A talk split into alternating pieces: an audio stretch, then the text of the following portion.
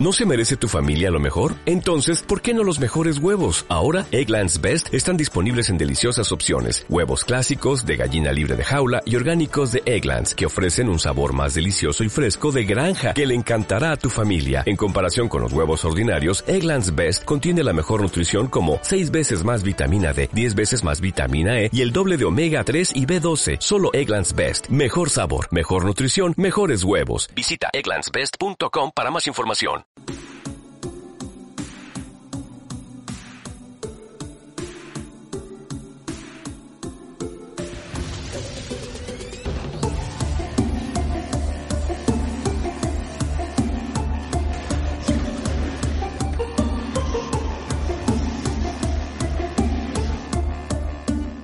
Buenas tardes, putos gamers. ¿Qué tal? ¿Qué pasa? Hola, Javi, Kimi Cefa. Hola, Nus, ¿cómo estamos? Muy bien, nos vamos a hacer un íntimo hoy, porque Hoy estamos tú y yo mano. mano a mano. Sí, señor. ¿Que cómo estoy? Pues eh, sufriendo una alergia que no me había ocurrido hasta ahora. ¿No? No, de pronto estoy moqueando, me, me lloran los ojos. Supuestamente tenía alergias a gramíneas y cosas así, pero me ha dado brutal ahora, por primera vez en mi vida. Yo ahora empatizo con toda esa gente que se quejaba antes por las alergias. Yo ya me quejaba y este año está siendo bastante tremendo. Pero tú tenías también. Sí. Pues bueno, ahora podemos ser amigos de alergia. Qué bien. Y por el resto, muy bien. Mira, hoy con una taza espectacular de dinosaurio, Oh, que me parece lo máximo. Sí, sí, sí. Y nada, con bastantes cosas de, a querer comentar, porque tú en el, el programa anterior no estuviste, No pude. pero comen- comentamos muchas cosas, no pasa nada que te ponemos al día. Comentamos muchas cosas y entre ellas, Juan eh, nos contó una anécdota súper loca de su anécdota más enloquecida en el mundo de los videojuegos y etcétera. Y con relación a con Disney y con el Tony Hawk de los quads, que hoy hablaremos también del Tony Hawk y le daremos el protagonismo que merece. Bueno, total, que a raíz de esto me gustaría que leyésemos los comentarios del programa pasado, que nunca los leíamos, nunca los leemos, ya lo sentimos, ¿eh? O sea, los leemos todos. Otra cosa es que no leamos en el programa, pero os aseguro que leemos todos los comentarios que ponéis por las redes. Y, mm, y los comentarios que pusieron es uno de ellos, ah, bueno, comentamos también los, los gratuitos de este mes, de PS Plus y de la Xbox. Eh, Alberto, con un 7 me dio una T, escribe, qué fuerte, me he dado por mirar vuestros Instagrams y me casé en el mismo sitio que Inés y Juan, bastante fuerte, sí. Sí. Dani VL, espera, comparto pantalla, ¿no? Esto para que se vea mejor. Vale, vale. Vamos a ver, compartir pantalla. Aquí está. Eh, Dani LVT dice, creo que el otro día vi a Games Malqueen en Masterchef. Es correcto. es correcto. Estaba, eh, salió en un programa de Masterchef, en un especial de en la casa de papel. Eh, y sí, ahí estaba, comiendo en una mesa. Un menú que, bueno, por la tele parece que es todo mucho más apetitoso, pero a mí no me gustó nada. Lo que pasa es que desde el principio te ponen vino y me puse como una greca a los dos minutos. Claro que sí. Dante Soriano dice, gracias por permitirme disfrutar de vuestros programas. Un besazo, por cierto, la mejor intro del mundo. Oh, qué. Muchas gracias a ti. David Rubio Matellanes dice, City Skylines es muy bueno. Ah, porque es el que regalan este mes, en el Plus. Eh, son droga pura, te metes y puff, 10 horas de tu vida a la mierda. De hecho, todos los de Paradox son brutales todos. O sea, to- los juegos de Paradox, yo creo que no hay mayor pozo de horas. Es, es increíble. Sí, no, hay no, ninguno, es- no hay ninguno que le haya metido menos de 100 horas o así. Dice, y chiches, no chinches, es muy divertido, la verdad, que un especial con él molaría. Pues mira, lo apuntamos. Más sabiendo que como yo no tengo tanto mm, tanta inversión de horas en todos estos juegos, también puede ser interesante ver, no sé, mi reacción ahí dentro. Y, eh, y aquí está un comentario al que quería llegar de Dani LVT de nuevo, que dice, la historia de Juan demuestra que Disney no ha cambiado tanto. Y pone un enlace a un artículo. Ese enlace es este, que es del escritor Miguel Jorge en Gizmodo, y el artículo se llama Cómo Blancanieves llevó a Disney a montar la fiesta más salvaje y legendaria en una antigua prisión. Que yo creo que el artículo promete y podríamos dedicar unos, unos minutitos a esto. Perfecto. Eh, perdón que interrumpa un segundo. ¿Escuchas cómo... ¿Escuchas bien el audio? Sí, yo sí. ah, vale porque, se me... vale, porque se me estaba entrecortando, no sabía por qué. Vale, em, vamos a ver, hay una intro bastante larga y el artículo es, es extenso, así que vamos a intentar buscar una anécdota en sí misma, que yo creo que consiste todo en el todo el making de Blancanieves y los siete enanitos. Y bueno, animamos que se lea el artículo entero, por supuesto. Nosotros vamos a, ver solo una parte. Dice, con las ganancias de Blancanieves, Wall amplió su personal contratando a jóvenes artistas para Pinocho y Bambi, a la vez que insinuó que los animadores recibirían bonos por su trabajo en Blancanieves. Es más, un rumor sugirió que las bonificaciones podrían ser tanto como el 20% de las ganancias de la película otorgadas a, casi los, eh, a los casi 800 empleados. Así fue, más o menos. Wall envió a creativos y profesionales una carta muy especial anunciando un evento como nunca antes había ocurrido, un fin de semana que ninguno de los asistentes iba a olvidar jamás. Walt Disney tampoco, aunque por otras razones. Aquí juntan un vídeo que es, bueno, seguramente merezca bastante la pena ver, pero seguimos con el artículo, que el vídeo es un poquito largo. Wall y Roy se pasaron varias semanas investigando el lugar perfecto para llevar a cabo un fin de semana inolvidable. Así fue como llegaron hasta el lujoso y apartado Resort Norconian, construido durante el auge financiero de la década de 1920. Fue base naval y una prisión, luego reconvertido en el mayor lujo de la época. El resort contaba con un campo de golf, caballos, un lago, puerto deportivo, una enorme piscina al aire libre, un gigantesco salón de baile y alojamiento de cinco estrellas. Hombre, por ahora, asociado al nombre Disney, ok, si vas a hacer una gran celebración. un lugar que se iba convirtiendo en un punto caliente de las celebridades, muy popular entre los miembros de Hollywood. Una vez elegido el destino de la fiesta, Walt denominó el evento como Día de Campo Walt. Era un título extraño, ya que hacía referencia al día festivo en el que los niños en edad escolar dejaban de asistir a las clases para un día de competiciones deportivas, en cualquier caso, un término alejado de las expectativas de los artistas del estudio, que iban a acudir a lo que creían sería una fiesta por todo lo alto. Eh, sí, hombre, para una fiesta, o sea, no, no piensas en parlopa si, si lleva ese título, no de entrada, pero bueno. Luego llegaron las invitaciones del estudio a casi 1.500 trabajadores. En el mismo se decía lo siguiente. En el evento se ofrecen todas las instalaciones del lago Norconian para el día 4 de junio. No habrá, mira, casi hacemos la celebración de año. No habrá ningún cargo por el almuerzo, la cena o el baile. Se incluirá el uso gratuito de la piscina, el campo de golf, las mesas de ping-pong, las canchas de badminton. Sin embargo, el complejo cobrará una pequeña tarifa por ciertos artículos, paseos a caballo, un dólar por hora, Toallas junto a la piscina, 10 centavos cada una, alojamiento durante la noche, 3,5 dólares de habitación, bla, bla, bla, bla, bla. Las bebidas alcohólicas mixtas serán de 25 centavos cada una, la cerveza 15 centavos. Pero a otros tiempos, ¿eh? Parece la Lisboa de la animación. Se prohíbe a los empleados. a caballo son cuatro copas. Sí, efectivamente.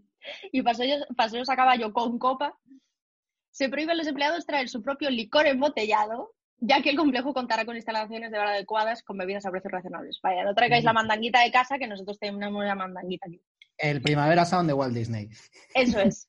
Es decir, que había que pagar el alcohol, aunque a un precio especial, mucho, mucho más económico de lo normal, lo cual no parecía un mal negocio para los empleados.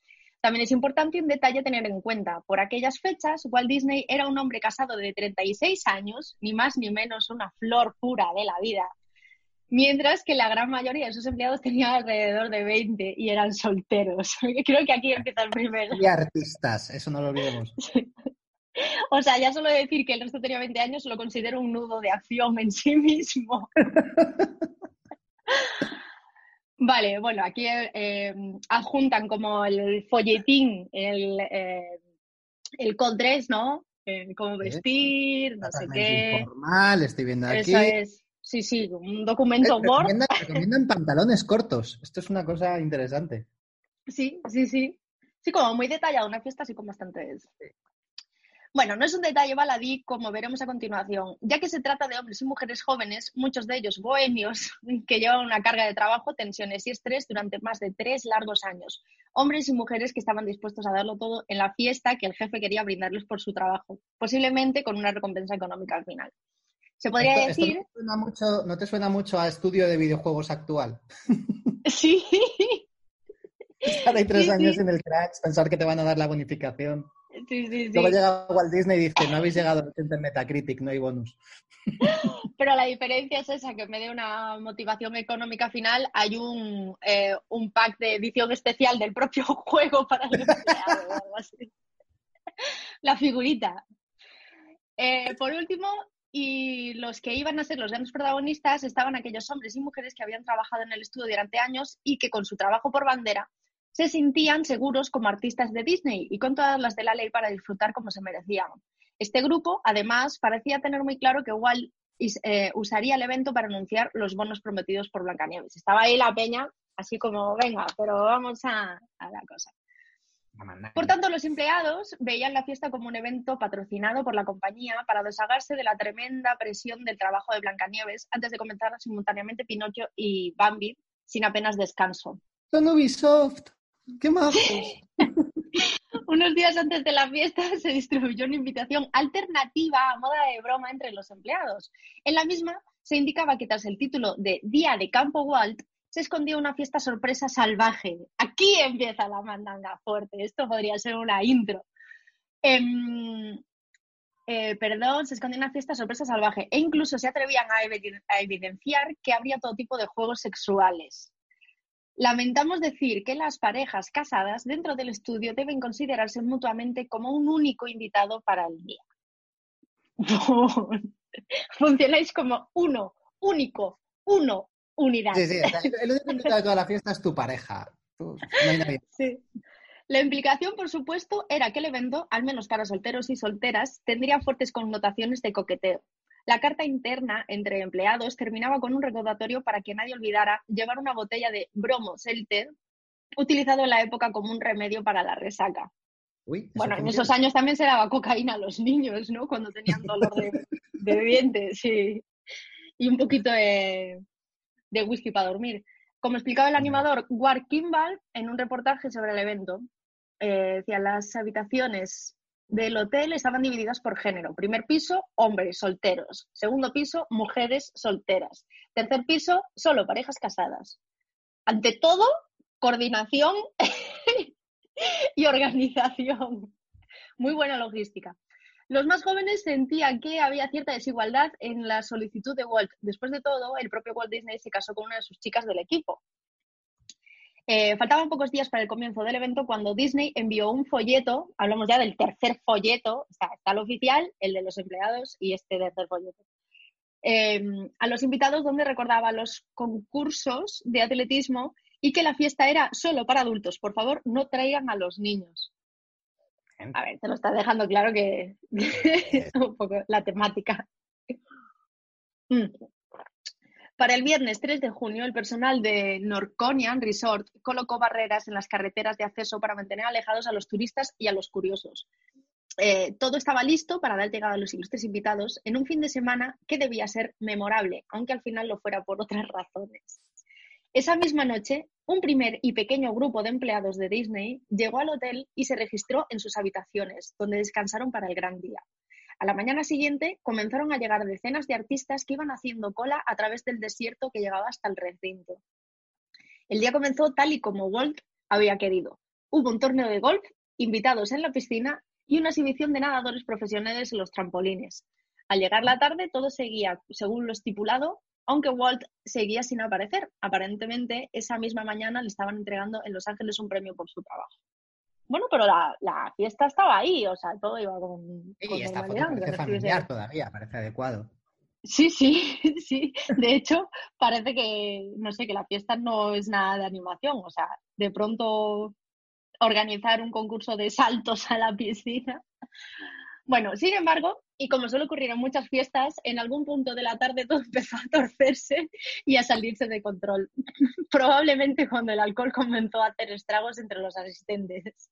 Yo solo veo una piscina estragos con el alcohol y trampolines. Bien. Y no niños. Vale. De repente, un animador cae en la piscina completamente ebrio. Unos segundos después, y en vista de que no se mueve, varios asistentes se lanzan a por él y tratan de reanimarlo. El hombre termina asistido en una habitación. Oh, pero se veía venir, ¿eh? Se veía venir. Minutos más tarde, un joven tira a una chica a la piscina.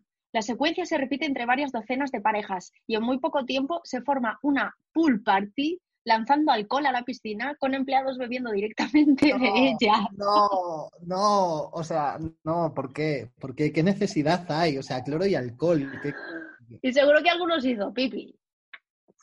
Fijo, Estoy no, prácticamente pero- seguro. Qué asco. Casi al mismo tiempo hace acto de escena otro empleado el- del estudio. El hombre montaba a caballo, eh, montaba un caballo de hotel. Y aunque los medios asistentes y las historias de los presentes difieren sobre la ruta del jinete ebrio, puede titularse así una novela. La ruta del jinete ebrio.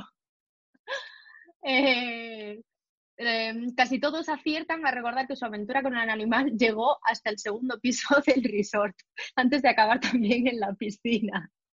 El Bien. caballo no fue el único animal que tuvo una aparición sorpresa en el evento. También hicieron actos de presencia los burros que tenía en el resort. En este caso, montados por un grupo de empleadas que parecía estar llevando a cabo una extraña carrera en el lobby del hotel. Aquí hay una foto, aparece una foto de tres personajes en un trabolín predispuestos a mm, entrar de cabeza. Un par de ellos, el tercero a matar a la piscina. Se va directamente a bomba. Sí.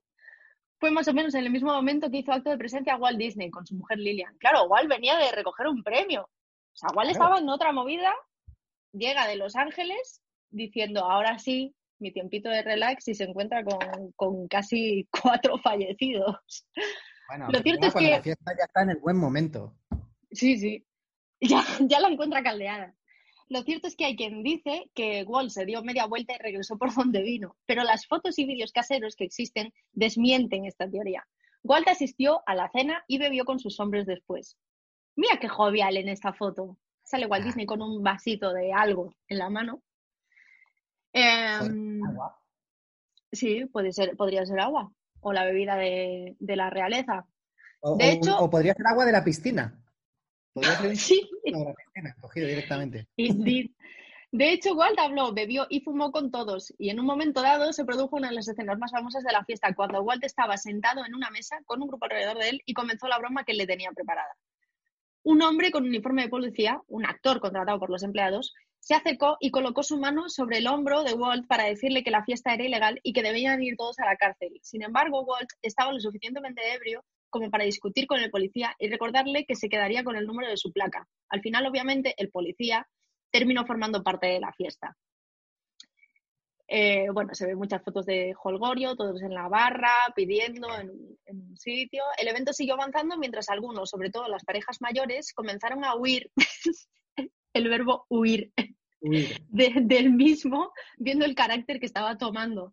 Luego se inició la fiesta de baile con Walt todavía presente. Al principio todo fue más o menos normal, parejas bailando elegantemente, pero aquello no iba a durar mucho. Pronto se tornó en una conga de borrachos épica, de centenares de personas desinhibidas que iban perdiendo parte de la ropa al ritmo desenfrenado de la música.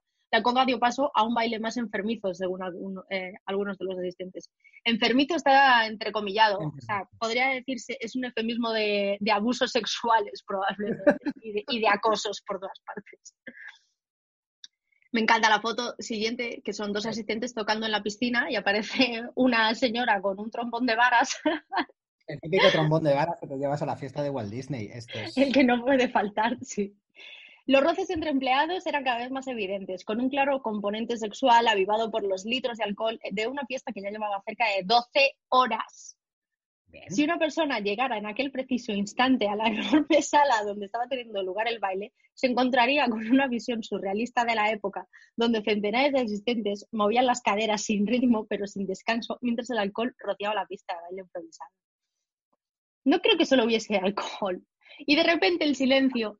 La banda contratada detiene la música porque igual lo ha ordenado. Llega el momento de entregar los premios ahora. O sea, han pasado más de 12 horas y te pones a entregar premios ahora. Dime, dime tú quién se acuerda de las primas. de las primas económicas, digo, no de las primas familiares. que la gente lo estaba esperando. Lo que igual no sabía es que la mayoría de sus trabajadores esperaba que también fuera el momento de mayor éxtasis del encuentro, el anuncio de los bonos prometidos. O sea, en una fiesta tú no te olvidas. Si te van a dar pasta, tú no te olvidas. Esto es, esto es así. Y aparece a continuación una foto de cómo esperan los bonos prometidos. Mirando una especie de conga, eh, bastante, bastante divertidos todos. Continúa, lo que ocurrió no fue precisamente eso, se entregaron los premios. Igual habló sobre la necesidad de que el estudio se dedique en cuerpo y alma a las nuevas películas. Habló sobre la importancia de las nuevas producciones y cerró el discurso diciendo que esperaba que el evento llevara todos los mayores esfuerzos artísticos para aprovechar los desafíos que se avecinan. Ni una sola palabra sobre los bonos. Oh, oh, oh, Walt, oh. Walt se despidió y salió del evento. Para muchos, sobre todo para los empleados que llevaban más tiempo en los estudios, aquello fue una traición con todas las letras. Quizás por esta razón la fiesta no se detuvo en ese momento y fue a más. Con la llegada de la noche y cierta energía negativa, los asistentes continuaron bebiendo más y más. Con el jefe fuera del recinto comenzaron a llegar los reproches en voz alta tras años dedicados en cuerpo y alma al éxito de Blancanieves. La fiesta regresó a la piscina, ahora amarillenta, con una mezcla de agua, alcohol y vómitos. ¡Qué puto asco! Los empleados comenzaron a desnudarse y a lanzarse al agua. Un asistente salió despedido por la ventana del segundo piso, con la suerte de tropezar con un árbol en el vuelo antes de caer sobre el suelo. El hombre se levantó, se desnudó y comenzó a bailar antes de lanzarse a la piscina. A medianoche, pocos quedaban sin pareja. El resort se quedó eh, corto con el número de camas que contaba. Para entonces ya no existían reglas de género asignadas a cada piso del establecimiento y la gente terminó tan borracha que se sorprendía al día siguiente al ver la habitación en la que se encontraban y con quien estaban durmiendo. La peor parte se la llevaron quienes habían intercambiado sus esposas o maridos durante la lujuriosa noche anterior. Cuentan quienes asistieron que Walt Disney estuvo el resto de su vida avergonzado de lo que ocurrió en aquella fiesta. Nunca volvió a referirse a ella y de hecho, si querías conservar tu trabajo, jamás debía mencionar, debía mencionar, mencionar, la, mencionarla. Eh, con él delante. El día después de las 24 horas de ese entreno, muchos de los trabajadores seguían teniendo ganas de fiesta y permanecieron en el Marconian Resort el domingo hasta que el personal del hotel les dijo amablemente que debían irse. La amabilidad de echar al día siguiente. Lo que había comenzado eh, como un evento para celebrar el éxito de Blancanieves se convirtió en una de las fiestas más legendarias de la época. El Norconian también fue posiblemente el comienzo de ciertos cambios entre los trabajadores que se sentían que el estudio no era lo que ellos habían pensado o y que eh, desembocaron en la famosa huelga de Disney a comienzos de la década de los 40, aunque esa es otra historia. Pero bueno, este es el anticipo de ese levantamiento de los 40 y la historia que estaba detrás de, de Disney. es una pues fiesta épica. Una fiesta, ¿eh? Recuerda un poco, sí. a lo que contaba Juan el otro día, que acabó en un prostíbulo con mucho alcohol y todo organizado y patrocinado por, los mismos. Yo tuve, una parecida hace, un millón de años, o sea, no, parecida a este nivel de, bestia. Eh, Sony presentaba, eh, esto además es hace muchísimo, o sea, estamos hablando de 15, 16 años. Sony presentaba un, juego de DJs, de ser DJ, pero antes de, de DJ Hero para PlayStation 2, estamos hablando antes del boom de Guitar Hero y demás, y pilló a, dos DJs españoles bastante famosos y a un grupo de gente de prensa de tendencias, de tal, no sé qué, y habían alquilado una finca en Ibiza, bastante simpática, una finca súper exclusiva de las que dan al mar, maravillosa. Entonces la historia era que había que montar una fiesta, con lo cual eh, llevaron un autobús con un cartelito buscando gente que se quisiera apuntar a una fiesta en la que iban a pinchar estos dos DJs. Iban a pinchar de verdad, nada del videojuego. Total, te puedes imaginar el desmadre. En mitad de verano salen y salen con un autobús, vuelven con 200 personas que están en Ibiza, que no saben ni qué es la PlayStation, y se lía la fiesta del siglo. Eh, creo que aprendí, me preguntaron por drogas en 200 idiomas diferentes, estuvo muy bien. Amplias tu vocabulario. Y, luego la cosa acabó en algún momento dado, no sé cómo ni por qué, terminamos yendo en, una especie de limusinas a una de las macrodiscotecas de Ibiza. Estoy omitiendo todos los nombres de todo mm, a posta, no es que no me acuerde. Perdón, es que te quiero escuchar hecha, hecha personaje y si no te importa mientras voy, voy a cambiarme un segundo, ¿eh? Es que quiero, quiero vivir la historia bien. Continúa.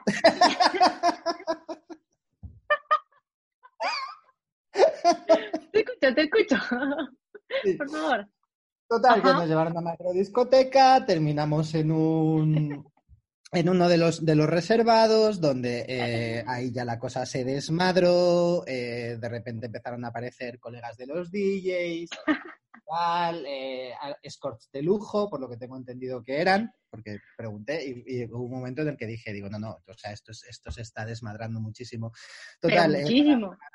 yo no sé cómo acabaría el resto de la gente de la fiesta, pero yo me desperté en bañador, en una playa de Ibiza, con toda mi ropa debajo. ¿Qué? Al día siguiente. Ah, y me faltaba una hora y media para coger el avión de vuelta. Esa fue la, mejor presentación de videojuegos en la que he estado en mi vida.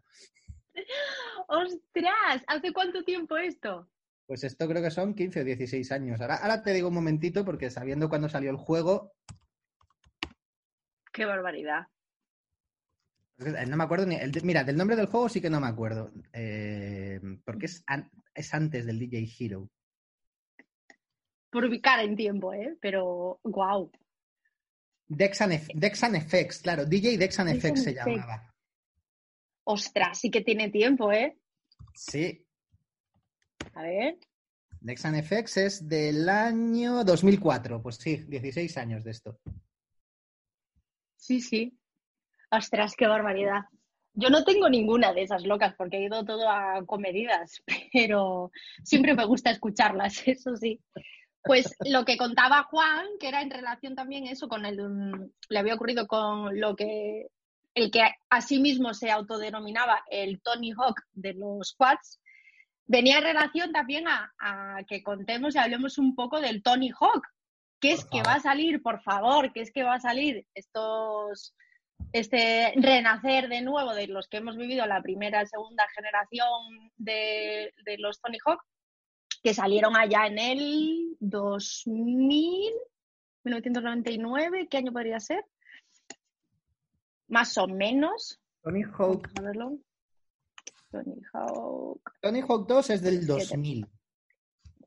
Sí, pues, pues sí, justo, más o menos. Y el, y el original me parece que es del 98, ¿puede ser? 99. 99, sí, pues justo. Uy, pues una de las cosas muy particulares que tenían estos, estos juegos de Tony Hawk era la banda sonora, por favor. Maravillosa, por Dios. que, es que te... Um, y además es que no sé si era por una ola también de ese tiempo que sonaba ese tipo de música, ese mm, rock y ese... Joder, igual que en el Crazy Taxi, que siempre lo digo de referencia porque tenía toda la banda sonora de Offspring, se llevaba mucha guitarra, se trabajaba mucha guitarrita eléctrica y, muchísimos juegos de esa época usaban ese, mm, esa ola de música y el Tony Hawk era uno de ellos y tenía una banda sonora brutal. Estaba compuesta, vamos, desde Anthrax, Papa Roach, eh, Bad Religion, tenían de... Mm, es que ahora no me acuerdo si tenía Rejo Chili Peppers ¿O no? El, el 2 no, es que es... Eh, el 2 no, ¿no? Public Enemy, Bad Religion y demás es del Tony Hawk 2, que tiene una banda sonora increíble. Mm. Y lo que pasa es que, claro, luego como ya hubo tantos Tony Hawk tan seguidos, la banda sonora del primero... La banda sonora del primero que tenía... Ah, bueno, sí, claro, tenía Death Kennedys, que es maravilloso sí, Sí, sí. Tenía Death Kennedy, Suicidal Tendencies, eh, a los Vandals. la, del primero estaba bastante bien. A Primus. Oh, madre mía, Primus, cómo molaban. Y mm, la, del 2 es increíble, la del 2 es, maravillosa. Y en general, eh, había, yo no sé si era más por, por los derechos o las gestiones de derechos o las cesiones en tiempo de esos derechos antes, pero no, no hay ahora tanto videojuego que sea compuesto por discográficas que, ceden la explotación de sus álbumes o de canciones y que la banda sonora se componga íntegra de estos álbumes. O sea, no es, joder, cuando llegó el Wipeout era una puta locura de banda sonora de electrónica, o sea, era como el conglomerado perfecto de, todo el panorama electrónico de ese momento, con cosas pero endemoniadamente enloquecidas. Lo mismo con este, lo mismo con, con otros que se componían más de, de, cesiones de artistas. Y ahora es más, no digo ni que sea ni peor ni, ni mejor, ¿eh? solo hablo de épocas, que ahora es más banda sonora original compuestas en, pues no sé, como más, eh, más hecha a medidas de los desarrollos, ¿sabes? Y no adaptando, pues a lo mejor canciones de fuera y tal. falta... Están, están las radios de los videojuegos de mundo abierto, de sí, eh, claro. del Watch Dogs 2. Sí, todos los Rockstar que, que trabajan mucho eso. Sí, que eso sí que está muy guay. Y es mola porque además lo han adaptado a, una, a la jugabilidad que tenemos ahora mismo. Que hay ese cambio, no sé, que, está guay utilizar también esos cambios en banda sonora. También es que hay, una cosa eh, que con las, con las consolas de ahora, porque eh, e imagino que ya con, la siguiente generación lo abrirán todavía más, pero yo he descubierto, por ejemplo, que últimamente me gusta mucho, sobre todo en los de mundo abierto, y ojalá lo hagan en radios alguna vez, eh, conectar Spotify al juego. Y entonces te pones las listas que tú vayas queriendo y van, y van sonando según estás jugando mm. y se mantienen los efectos de sonido del juego. Eso está bastante bien. Lo que pasa es que mm. me demoraría todavía eso, que lo, lo, lo, pulieran un poquito más para que pudiera ser de, pues cuando me meto en el coche sí suena la música, cuando no, no. Creo que lo mismo, que también sería muy específico de esos tipos de juegos que dices tú, en los que te deja lección de radio, en los que hay una como una lección personal de las músicas que van sonando, que ya te plantean ese abanico de, bueno, ¿qué rollo te gusta más escuchar? Es cierto que en los de aventura o lo que sea, eh, hay una, pues una, mm, un hilo de narración que acompaña también la música y ok, pero sí, ¿por qué no puedes ir tú en un coche y ponerte tu lista? De hecho, en los propios menús de consola y hay un apartado mm, de acceso rápido para que conectes tú el Spotify. O sea, ya te está planteando la posibilidad de, em, sabemos que te gusta jugar con tu música, te ponemos en un botón el acceso rápido a que pongas tu lista de Spotify mientras juegas. Entonces, no darse cuenta de eso también sería, pues, pues sí, es cierto, mucha peña juega con la música, con su música. Yo soy de eh, jugar siempre con las músicas del propio juego excepto con los muy trillados o puzzles. Que ahí la considero la banda sonora mucho más secundaria y más de acompañar. Pero en general, supongo que te pasará lo mismo. Soy muy de respetar cómo, lo plantean en un principio. Es que estoy buscando una cosita para compartir de lo de las bandas sonoras, que creo que es lo más atrevido que se ha hecho nunca a nivel de, de editar, que fue lo de Vice City. Sí, sí, sí, sí. Además, esto lo recuerdo, Vice City, bueno, eh, es que no, me acuerdo cuántos fueron, si fueron siete u ocho CDs. Pero sacaron, es que estoy viendo aquí, hay hasta un cofre. Fíjate, estoy viendo que hay hasta un cofre. Hostia. Vale, lo siento por pues esta persona que este, es una búsqueda de Google, pero eh, voy a compartirlo un segundito, no, no está muy grande en esta calidad. Un segundito. Yo sigo comentando que sí me acuerdo que con el. Ah, no puedo, por ejemplo. No, te deja? No, me Ah, porque no. no te he cedido el permiso. No. Ahora sí. Vale. Que, mm, que, por ejemplo, en el Tony Hawk sí que tenía cierto sentido. Pero esto, esto pasó. Sí, sí, sí. Esto pasó y me acuerdo que además sitios como la FNAC, por ejemplo, eh, tenían estantes enteros dedicados a la colección de, CDs de, Vice City. Qué maravilla. y qué maravilla de, qué maravilla de diseño gráfico también, ¿eh? Sí, sí, sí, sí. Es que bueno, es que lo de Vice City eh, era una... Yo sigo pensando que es el mejor GTA que se ha hecho y de aquí no me vais a mover nunca. no, mucha gente va a estar de acuerdo contigo, además. Habrá, habrá distintos bandos con San Andrés, con el, con el Vice City, pero joder, sí, se hizo un currazo ahí. Con el Tony Hawk y la banda sonora, me acuerdo que en ese momento, eh, sin ni siquiera analizar la música, casaba perfectamente el rollo mm, es que no sé llamarlo transgresor, porque tampoco es que fuera muy transgresor, pero la ola que coincidía con el skate, con la ola de moda, que era la ola del calcetín debajo de lengüeta, o sea, es que estamos hablando de esos momentos. Eh, era un juego que, o sea, es que estaba completamente empacado. La música que tenía, el ritmo que llevaba el juego y, el ambiente que te proponía. Además, era relativamente ágil y rápido. Me acuerdo de las competiciones que había cooperativo con dos de dos minutos rondas de puntuación y que con la música es que iba a, música prácticamente, a pista. Te, venías muy arriba. Era una mm. cosa, yo creo que desde, desde Tony Hawk, eh, o sea, desde Tony Hawk 2, que para mí es el, el culmen, Red Hot Chili Peppers estaba en el 3, ya me he acordado. Ah, puede ser, sí, que apareció después. Chili Peppers estaba en el 3. Pero con, el 2, que me vine arribísima, eh, creo que desde entonces eh, la mejor banda sonora que pudo haber en ese estilo estuvo en los Burnout. ¿Ah, sí? Sí. Luego ya, o sea, en Burnout Paradise es quizá a lo mejor el más flojo, aunque empieza muy bien porque empieza con Guns N' Roses, que siempre es una cosa bonita, porque claro, es, Paradise City, está bastante bien, pero en los Burnout anteriores, los últimos Burnout puros de ir y estrellarte, eh, la, selección musical era una locura para lo mismo que Tony Hawk. Yo creo que para ponerte a 100, venirte muy arriba e intentar hacer todos los combos posibles, todas las burradas posibles. Bueno, voy a poner mientras el tráiler de fondo, que no lo hemos puesto, y. Ay, ahora te toca pedir yo de nuevo el anfitrión. Ay, como lo. Mm, Pinchar mi nombre más y hacer anfitrión. Aquí está. Pues. A ver, vamos a ver el trailer de fondo. Ahora. Que se ve el remake. Una cosa deliciosa. También te digo. Estoy em, con esto, ¿eh?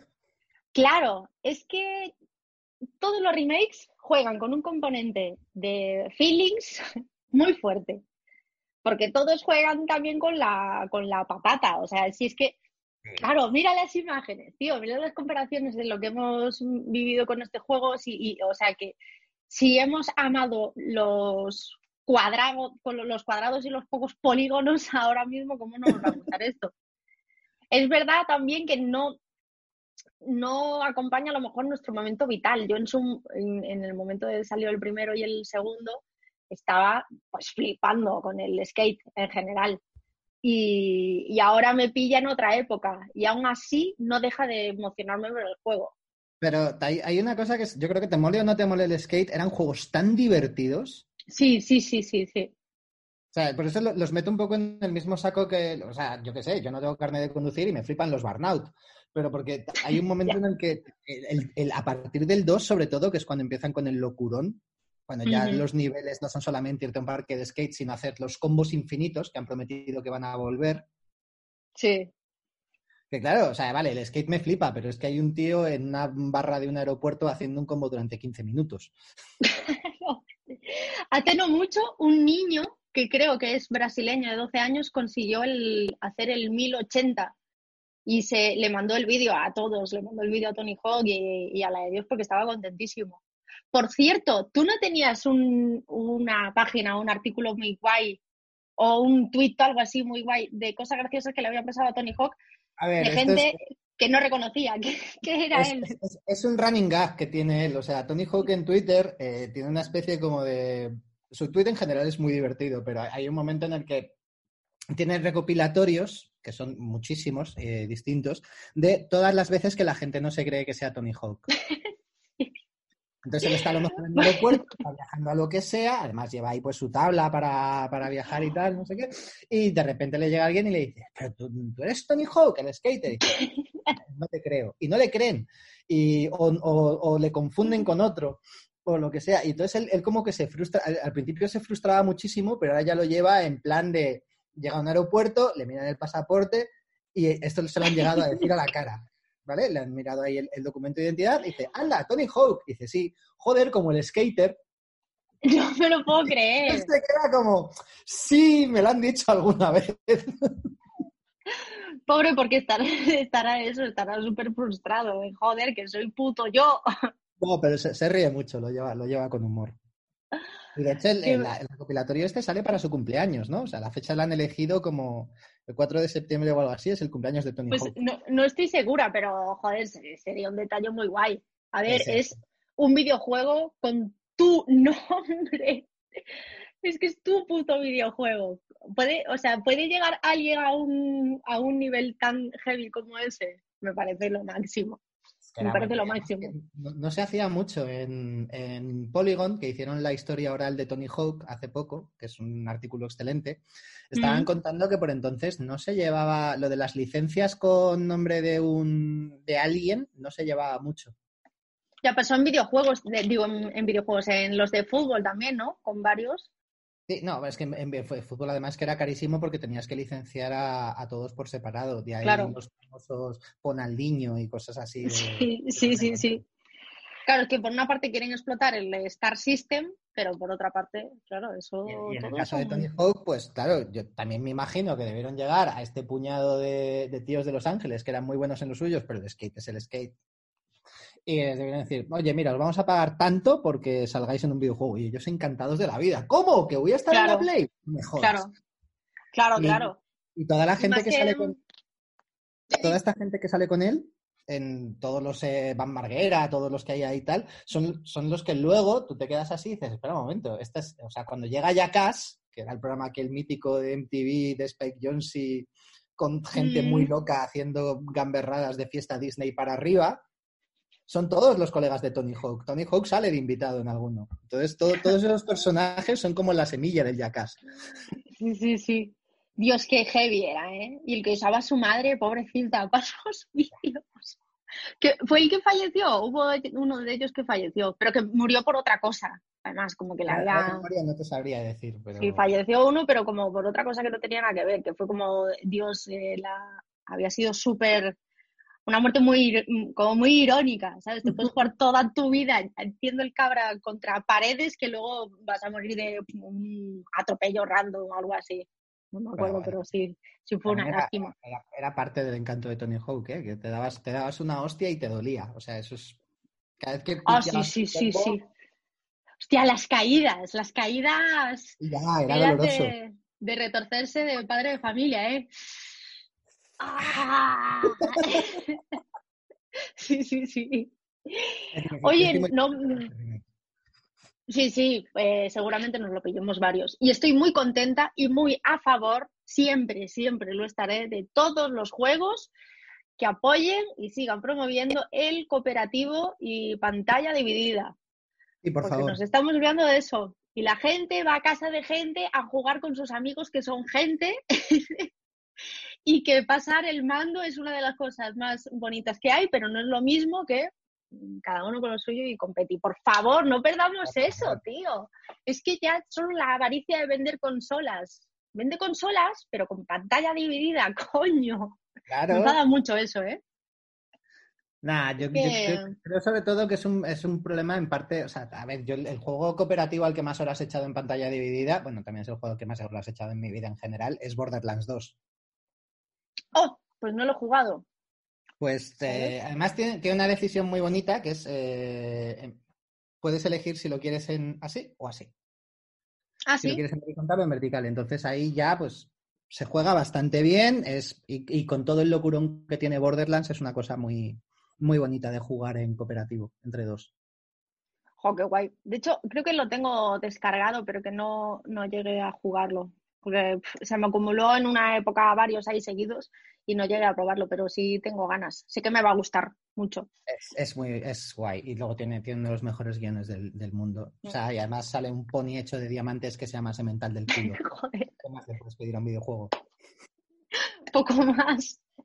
Lo que no el que no sabemos si nos va a gustar mucho, poco o nada es el Gozo Tsushima. Kimi, vamos a tener que abrir este melón. abramos este melón con la katana. vale, vamos a abrir el melón con la katana, despacio, hablando poco a poco, qué sabemos, qué hemos visto y qué, y qué está pasando. ¿Vale? Vale. No, o sea, compromiso cero con que sí o con que no. Sé que tú tienes una predisposición a, a, a bueno, no sabes muy bien qué va a venir y no crees que pueda ser el juego de tu vida, ¿no? No. ¿O cómo lo ves? No, estoy, bastante convencido de que no va a ser el juego de mi vida. Estoy bastante convencido de que no va a ser el juego de la vida de nadie, de hecho. Joder, tanto. Sí, o sea, de ahí. Bueno, vamos a empezar por el principio. Ghost of Tsushima es un juego de samuráis, ¿no? Sí, efectivamente. Que, hay, una cosa, porque después de, de Sekiro, ¿por qué sacas un juego de samuráis para empezar? O sea, ¿qué necesidad había? Mira, ahí estoy de acuerdo. O sea, después de, de Sekiro, mm, nadie tendría que haber sacado nada. claro. Espera un segundo, me voy a quitar los cascos.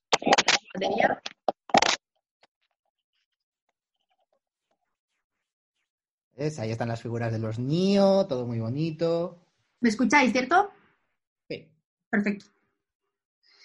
Pues bueno, en el gameplay, un gameplay mm, ciertamente largo, porque ya hemos podido ver bastantes imágenes del juego, sí que vimos que es un samurái que hace cosas. ¿Qué quieres que empecemos? ¿Por lo bueno o por lo malo?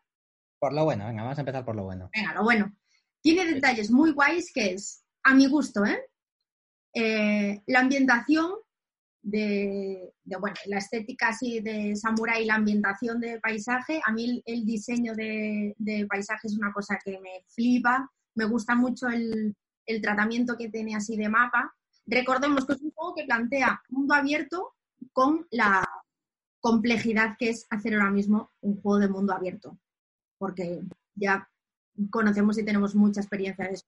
Pero dentro de eso eh, es un poco arriesgado el meterse en tanta naturaleza bruta, porque los que conocemos de mundo abierto era más tan vegetal que podía ser un Far Cry o un... ahora mismo yo creo que los dos referentes serían eh, Red Dead Redemption 2, por supuesto. Sí, totalmente. Sí, la comparación. Y eh, uno muy subestimado, pero que lo hacía muy bien en cuanto a variedad de regiones y paisajes y demás, subestimado en el sentido de, para la escala que tenía era increíble cómo se lo habían currado, el Assassin's Creed Odyssey. Sí, también lo están comparando mucho con esto. Entonces me gusta mucho... Didi. Tiene, es que tiene, fíjate, hasta lo de eh, Undiscovered Location que sale ahí, lo de tienes una localización cerca a tantos metros y tal. Es que parece un Assassin's Creed, un Japón feudal, un poco. Sí, sí, sí, sí, eso total.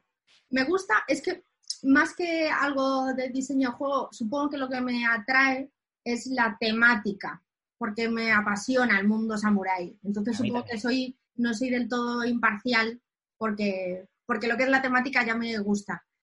Pero también es verdad que, mm, que de detalles, al margen de eso sacar, eh, respecto a videojuego me gusta el detalle de limpiar la katana, o sea, el personaje limpia la katana. Y tengo entendido que, que hay como eh, ciertas formas de limpiar la katana y como la sacude y sale sangre, es un detalle de mierda, pero ok, me agrada. Me agrada. Eh, ¿Qué más? Eh, claro, es que ahora estoy pensando en lo malo. No, no, no. En, lo bueno sigue estando. han prometido, por ejemplo, que, que, si te pegan dos catanazos te mueres, que es una cosa que me recuerda a uno de mis juegos favoritos de samuráis, que es una saga bastante pocha, que es Way of the Samurai de, las PlayStation, en los que básicamente es un juego en el que te pegan un catanazo y se acabó. O sea, te tratan la, katana, como algo real. Eso está guay, eso está guay. Que si da un catanazo bueno, te, funde, como en la vida misma. Como en la vida misma, pero claro, ahí volveríamos otra vez a un poquito a, Sekiro cuando empiezas a jugar. Eso lo aprendí yo en, en, Forjado a Fuego, ¿sabes? El mejor programa de la historia. una katana y si la katana es buena, te corta a la mitad de una. También, también hay que reconocer un poquito que a los samuráis lo de llevar armadura no se les daba muy bien. No, eso es verdad. Eso es verdad. A mí también particularmente. Claro, es que voy a ser muy subjetiva ¿eh? con esto. Ya aviso de antemano. Me gusta mucho lo de personalizar personaje, pero es que eso no tiene nada que ver ni con la jugabilidad ni nada así. Es verdad que lo veo un poco para, a ver cómo puedo decir esto sin que nadie se ofenda, es como mi mayor miedo. Como para quien se puede empezar a introducir en género de mundo abierto o... Dios, me estoy metiendo mucho jardín. No, no, no, no, métete, métete, en el jardín, o sea, vamos a ver si, si yo voy a quemar el jardín después. Vale, perfecto. Facilita mucho la, la inmersión en un tipo de juego de mundo abierto. Pero es cierto que lo que a mí me gusta, la experiencia que a mí me gusta, no es que me lleven tanto de la mano, no es que me cojan de la mano y me lleven de un sitio a otro, o que, o que haya muchas señas muy evidentes de las misiones y, vamos, soy, soy hija rockstar total en ese sentido, que no esté tan masticado todo. Pero también entiendo que, que, bueno, que haya gente que busque otro tipo de experiencia en juego y que a lo mejor no son 300 horas cabalgando por un monte sin saber qué hacer y que es más les gusta una cierta línea de narración que puedan seguir combinado con algo de mundo abierto, pero es verdad que por lo que vimos, por lo que vi, hay partes muy masticadas que a lo mejor si no estuviesen tanto, eh, yo igual lo disfrutaría más. Yo imagino que a lo mejor si, si cogen una de las cosas buenas que, que ha hecho Assassin's últimamente, eh, Assassin's Creed, eh, tanto Origins como Odyssey, cuando empiezas a jugar, los dos últimos Assassins, te dicen si quieres un modo de que te lleven de la manita, por el modo historia, y luego tú te desvías cuando quieras y vuelves cuando quieras, o el modo de ir a tu bola.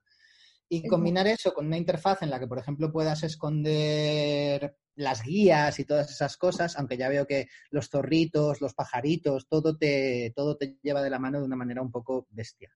Sí, es, que eso es un poco lo que veo y, eso. y que va a ser un juego de hacer deberes. Sí, huele totalmente a, a, que la prima te pide que cojas un botijo de agua del río y que allí hay malos y los matas y vuelves y... Que bueno, a ver, no está mal si te lo encuentras de forma orgánica, pero cuando es así tan... No sé, supongo que nos falta un montón por ver. También estuve viendo así más, más análisis y más críticas y una de las... ¿por, qué, siempre tienen que hacer esta parte de... Esto, esto es una cosa que tendríamos que discutir algún día. ¿Qué ha pasado en los videojuegos desde, y yo diría que han sido tanto los Uncharted como especialmente eh, Tomb Raider cuando hicieron el remake? Eh, esta cosa de que te encuentras una grieta y te deslizas como metiéndote entre la grieta Ah, ¿Por qué lo tienen todos los juegos? ¿Por qué, por qué lo hacen? excusas de pantallas de carga, me imagino. Es que es lo que ni siquiera es una pantalla de carga, estás cargando un pedazo de cueva. Es, es... Ya. Cuando son por agonía, ok. Pero sí, cuando tienes que atravesar grietas porque sí, es, un, poco, es un poco loco. Es, un poco bonito. Lo veo justificado cuando hay terror o, o algo, pero esta es verdad que está resobadísimo ese recurso. Hay que empezar a cambiar la grieta por arrastrarse por el suelo, aunque sea, que no está tan quemado. Y, aquí vamos a mi, a mi queja principal sobre este juego. Tengo, tengo dos quejas principales, pero bueno, una, una sería de, lo que estoy viendo es que no estoy viendo absolutamente nada que no haya visto cien mil veces. Lo que quiere decir que le voy a echar mil horas y me voy a hacer todo de forma obsesiva. Bueno, mil horas no, porque ya han dicho ellos que incluso con las secundarias te lo haces en 50. No, en serio. Sí, entre 30 y 50 horas con el contenido secundario. No será tan abierto entonces. No, será tan abierto y luego lo que habrá será pues un montón de coleccionables que ya si tienes un poco de trastorno obsesivo compulsivo pues vas a por ellos porque necesitas quitar iconitos del mapa. Ah, mira, aquí, aquí tenemos eh, una eh, milesísima parte, espero, de lo que sea el combate, porque de combate no se vio apenas nada. Se vio esto. Sí, un, un poquito más había en otro. Sí, más había otro tráiler de gameplay previo. Ahí limpia la katana. Claro. Y pa'lante. Y ya está. Ya está. Y estaría. Y es que, pero es, Vale, pues eh, matas gente, visitas sitios, recoges cosas, mm, pero lo haces en el Japón feudal y eso mola y le van a poner el modo este de blanco y negro para que te sientas que estás en una película de Kurosawa, que bueno, pues, pues es guay. igual, igual, dentro, dentro. Pero me saca todo el rato ver en el HUD arriba a la izquierda el, el Eliminate the World Camp General. Bueno, es que Eso a lo mejor se puede quitar. Espero, que tenga esa opción de limpiar todo el hard y seguir limpito. Que por cierto, así estoy jugando ahora, a ver, salvando las distancias, eh, al The Last of Us, que me lo he puesto de nuevo antes de que salga el 2, que ya quedan un mes. queda poquísimo. Y me he puesto en el modo survival, el loquísimo, que no tienes nada de información en pantalla y, y va sin nada. Y la inversión es brutal. A ver, incluso a veces es un coñazo porque te quedas atascado en una pantalla y no avanzas. Pero, pero, el cambio, pero cambia mucho la experiencia de juego, cambia un montón. Y aquí, pues, pues bueno, si da opción, ok. Yo espero que de lo que saquen, siendo conscientes de que esto sale después del Sekiro, que eso, es lo, eso es lo más gordo. Es que es el puto Toti. Entonces. Eh, y luego es que me, pasa otra cosa con, que es una, teoría que había comentado tanto con vosotros como con otros amigos antes de, de grabar esto, que es que Sucker Punch yo me fío muy poco de ellos porque son una gente que siempre ha hecho videojuegos de mundo abierto, por decirlo así, desde, bueno, tienen todos los Infamous. Y los Infamous, siendo sinceros, o sea, son unos juegos que dicen que empezaron a tratar una idea que estaba muy bien, que es eres un superhéroe en una ciudad y puedes hacer lo que te dé la gana, y consiguieron convertirlo desde el principio en algo que te mataba el alma de aburrimiento. Sí, me pasó exactamente lo que acabas de decir. Me pasó lo mismo lo cogí con muchísimas ganas y me atrajo un montón. Y terminé, o sea, llegó un día que dije, hostia, llevo dos semanas sin tocar el juego porque no me acordaba, o sea, no tenía, no, no, no, no, sé, se me había matado ya, me había aburrido. Sí, entonces eso, o sea, todos los infamous que han hecho hasta ahora son aburridos. Esta gente no, no, no sé, yo, y, todo lo que veo aquí es, le falta, no sé, a ver. Esta, paleta de colores ahí como apagados. Claro, o sea, es un, es un juego que te están diciendo, oye, lo más guay que hemos hecho para que lo quieras jugar es que lo vas a jugar en blanco y negro. Ya empezamos mal. hemos puesto un filtro especial para jugarlo en blanco y negro y te va a gustar. Y es como, madre mía, si me va a gustar, es, que. Es muy ambicioso, es muy ambicioso.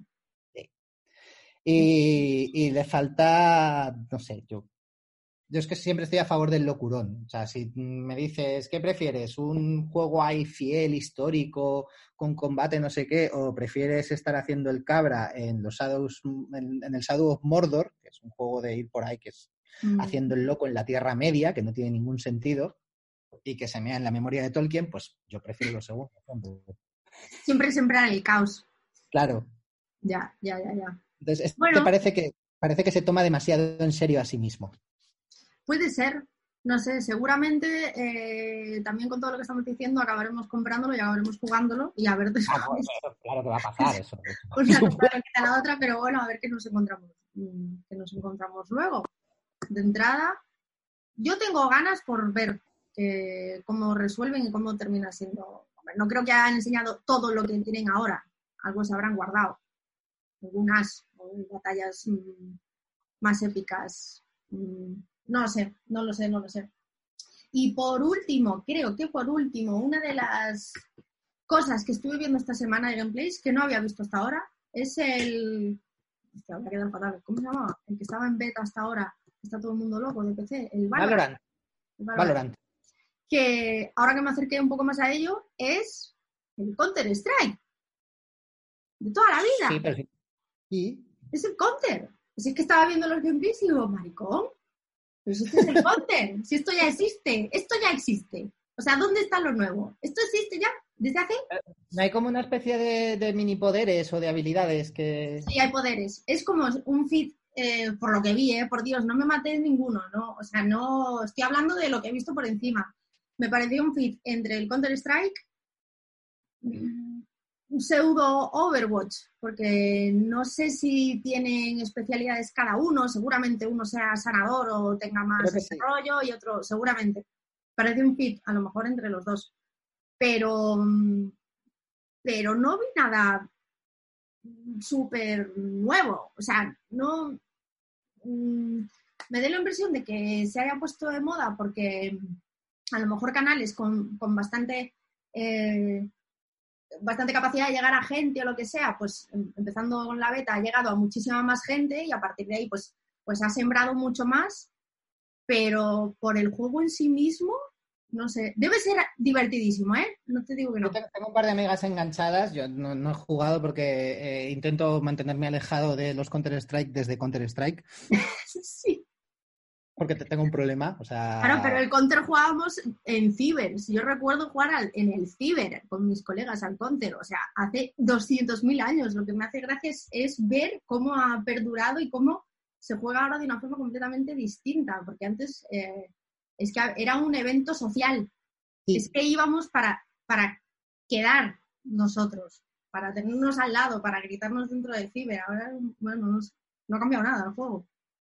Sí, pero lo que, me, lo que me dicen mis amigas es de Valorant, sobre todo, que es que está ajusta, bastante ajustadísima la jugabilidad, que es muy divertido y que está, o sea, no es tanto la novedad como que funciona, como que se siente fresco y como que al parecer tiene esta cosa guay de los videojuegos de que mm. haces algo molón y te sientes de maravilla. Así. Ah, sí, a eso me refería, ¿eh? o sea, de novedoso, no de calidad de juego a, a nivel de pasártelo piquísima pero sí, de lo que es lo que presenta el juego en sí, no vi nada nuevo, pero sí que debe ser muy divertido. Es que al final tampoco hay que ser súper novedoso para que para encontrar la fórmula. No, lo que hay que ser es divertido. Claro, lo que hay que ser es divertido. aquí sigo hablando de Ghost of Tsushima. Hostia, esperemos. Mira, ahí sí me decepcionó el, el, el de The Stranding al final. Me dejé de divertir. Qué lástima, ¿eh? en serio. Me acuerdo, me acuerdo mucho de ¿El qué? ¿En cuál has dicho? ¿En el Death Stranding? Sí. Bueno. Me, me aburrí un poco. O sea, a ver, el juego está muy guay y yo, yo sobre todo, a mí lo que me dejó de divertir fue el final. Eso, pues hasta el final. No hay ningún tipo de spoiler aquí, ¿eh? tranquilos. O sea, simplemente, o sea, no, no, de hecho no estoy hablando nada de la historia. No, es una, tiene una decisión jugable un poco. O sea, el único spoiler que, se puede, que podríamos decir es que hace esta cosa muy de Kojima en la que el mando deja de tener sentido durante un par de horas. Sí, sí, sí, sí. Kojimísima absoluto. Pero bueno, yo qué sé, es que para gustos colores, para juegos, jugadores y, oye, pues cada uno. Pues, más variedad, mejor. O sea, aquí estamos a tope con la variedad. Es, un tío que hizo divertido un juego de ir andando por montañas con paquetes en la espalda durante bastantes horas. Eso es un mérito tremendo. Que no es poco, que no es poco. Ya, tengo un poco de ganas de ver que cómo influye el COVID-19 en, en cabezas de historias a desarrollar a partir de ahora. Kojima en concreto ha dicho que se está volviendo a ver todas las. Kojima debe estar haciéndose unos gallolos perdonando. Kojima se ha puesto a ver películas de miedo como mucha gente, ¿no? Yo lo he hecho. Oye, me ha dicho que se va a revisar todas las películas de miedo que le han gustado a lo largo de su vida para su siguiente proyecto, que va a ser el juego más terrorífico de todos los tiempos. El pete. ¿Te imaginas que de pronto sale la noticia diciendo, chavales, ¿os acordáis que habíamos anulado este desarrollo? Pues se vuelve a poner en marcha. Ya está, se cae el estadio. Ojalá, ¿eh? Ojalá, ojalá, ojalá. Ya, pero también teniendo en cuenta que Kojima Productions tiene el acuerdo este con Sony, eh, lo más seguro es que sea nueva licencia. Que yo casi le prefiero a que me hagan un nuevo Silent Hill, ¿eh? Pues sí, sí, sí, no, no estaría mal, no sé. Eh, a mí me apetece, ya lo comentamos el otro día, me apetece un jueguito de, de miedo, de miedo bueno, de un así, a ver la expresión que voy a decir, cuando te, te, es que, bueno, cuando te entra el nervio de chichiribichi. Pues quiero ese tipo de miedo. Ah, y por último, voy a acabar con una, con una recomendación de algo que vi ayer un poco random de un amigo, cuerdas fuera, que eh, puso en su Instagram una peli que había visto que creo que acaban de agregar al catálogo de Amazon Prime, que se llama Melanie, Melanie, que se llama la eh, The Girl with Off the Gifts, me parece. Espera que os lo busco. Girl, eh, with All the Gifts. Sí, efectivamente se llama así. Vale, eh, la película va. Espera que os comparto. Mm, aquí, por ejemplo, la carátula os voy a enseñar. Que es esta de aquí. Compartir. Vale, es esta. ¿Sabes? Vale, la peli va de, de una niña que, bueno, es un mundo postapocalíptico y, y hay zombies. Entonces, la peli gira en torno a una niña que resulta un poco más especial que el resto.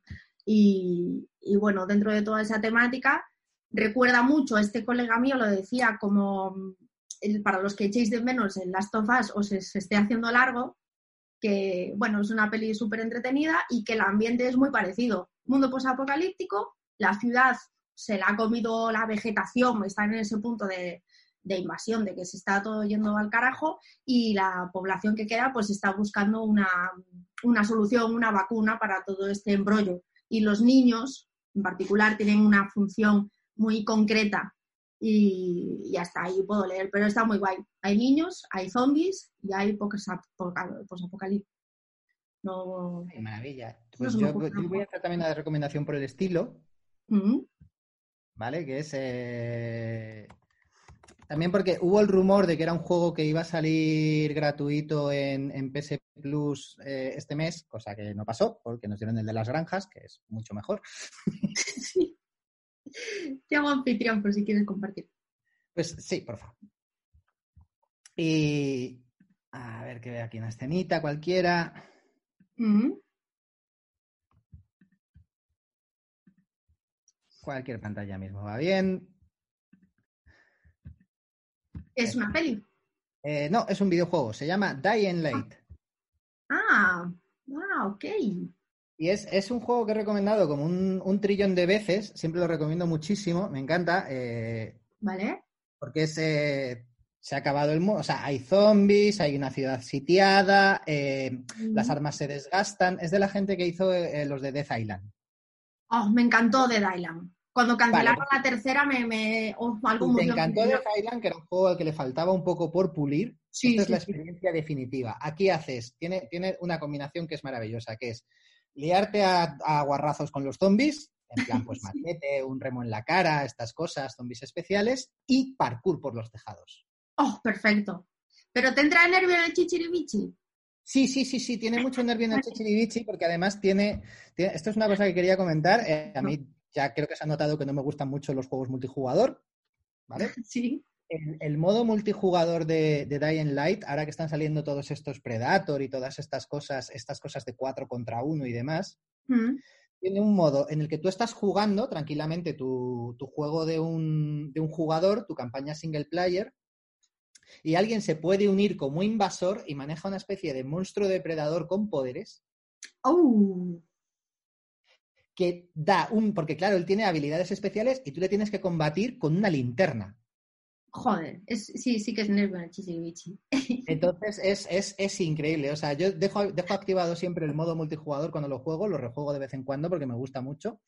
Y, y, es un juego que recomiendo mucho, suele estar bastante barato y tiene además un montón de horas de contenido y dos expansiones increíbles. Joder, es que cuando salió, me acuerdo que me, me obcequé un poco con él y que lo quería, lo quería, lo quería. Estuve muy pendiente de su lanzamiento durante tiempo. No sé qué coño pasó, no sé si me empezó una oleada ahí de curro demencial que lo dejé pasar y dije, bueno, lo, ya lo pillaré. Y se ha ido el tiempo hasta hoy. ¿No es el de la promo del tío corriendo por los tejados de una granja y la oleada es Ah, vale. Ah, no. no. no, perdona, perdona. El de Death Island 2 es el de esta semana del tío haciendo jogging, me he confundido. Sí, no, no, claro, sí, sí, de la promo. No, no, pero. El de la no, el, de, el de, el de Lion Light. De Dying Light, sí, es el de la granja, ¿no? Y que viene sí, una granja, sí, sí, sí, sí, sí. Y, y, además hay un, hay un Dying Light 2 en camino, que yo es por lo que me creí un poquito el rumor de que a lo mejor lo regalaban. Porque, uh -huh. claro, ahora que se ha suspendido el E3, el Dying Light 2 lo iban a presentar en condiciones, con gameplay y demás, y este, este 3. Y uh -huh. el Dying Light 2 tiene a, han fichado como colaborador para ayudarles con la estructura narrativa, la estructura de misiones y tal, que por cierto, las misiones del Dying Light 1 ya estaban bastante bien, a Chris Avellon, que es uno de mis diseñadores favoritos. Mm. Ah, es, sí. Estuvo en Obsidian un millón de años, es uno de los autores de los Fallout originales, New Vegas es prácticamente un juego suyo, Prey es el tío que es el tío que se hizo el Prey básicamente a una mano en lo narrativo. Qué bueno, qué guay, Entonces, qué guay.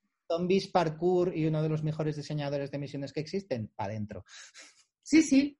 Pues voy a coger tu recomendación y no te digo yo que no la pruebe incluso esta, no sé si esta semana, pero la siguiente.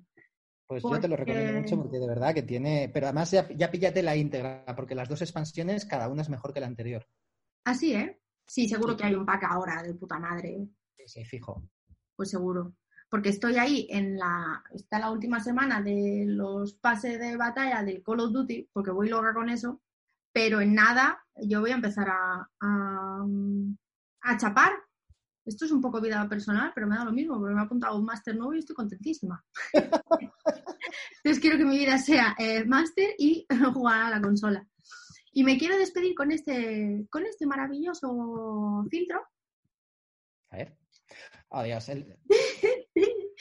de yo no sé si tienes algo más que agregar. O...